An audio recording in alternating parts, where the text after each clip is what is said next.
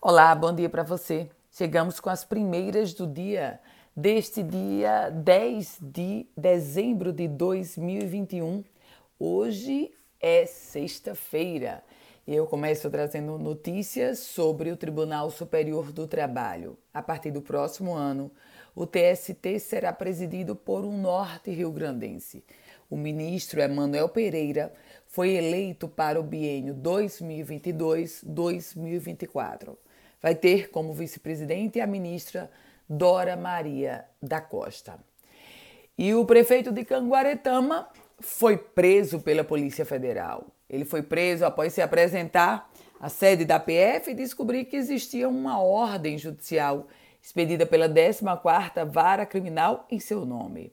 Ao lado da vice, Fátima de Murim, o Ellison foi afastado do cargo na semana passada, depois do julgamento do Tribunal Regional Eleitoral. Agora, afastado o prefeito, está preso na Polícia Federal à disposição da Justiça. E tem oportunidade para você. A Universidade Federal do Rio Grande do Norte está com vagas abertas para cursos de diferentes níveis em áreas temáticas e disponibilizados nos campos de Natal e também no interior. Mestrado em doutor, mestrado e doutorado em demografia ou seja, que estuda a dinâmica populacional humana. Tem também oferta de pós-graduação em engenharia civil e cursos técnicos na Escola Agrícola de Jundiaí.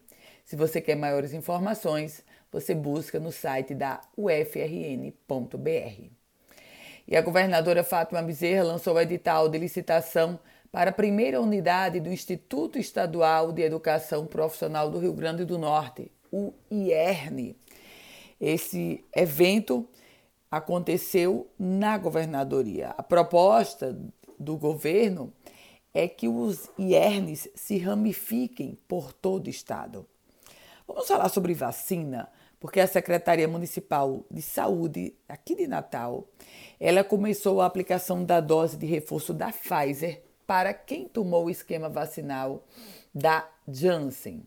Essa informação já está confirmada e já começou, inclusive, essa aplicação. Polícia, a Polícia Rodoviária Federal apreendeu mais de 40 quilos de substância explosiva. Isso aconteceu no quilômetro 134 da BR-226, no município de Campo Redondo. O casal que transportava a carga foi preso.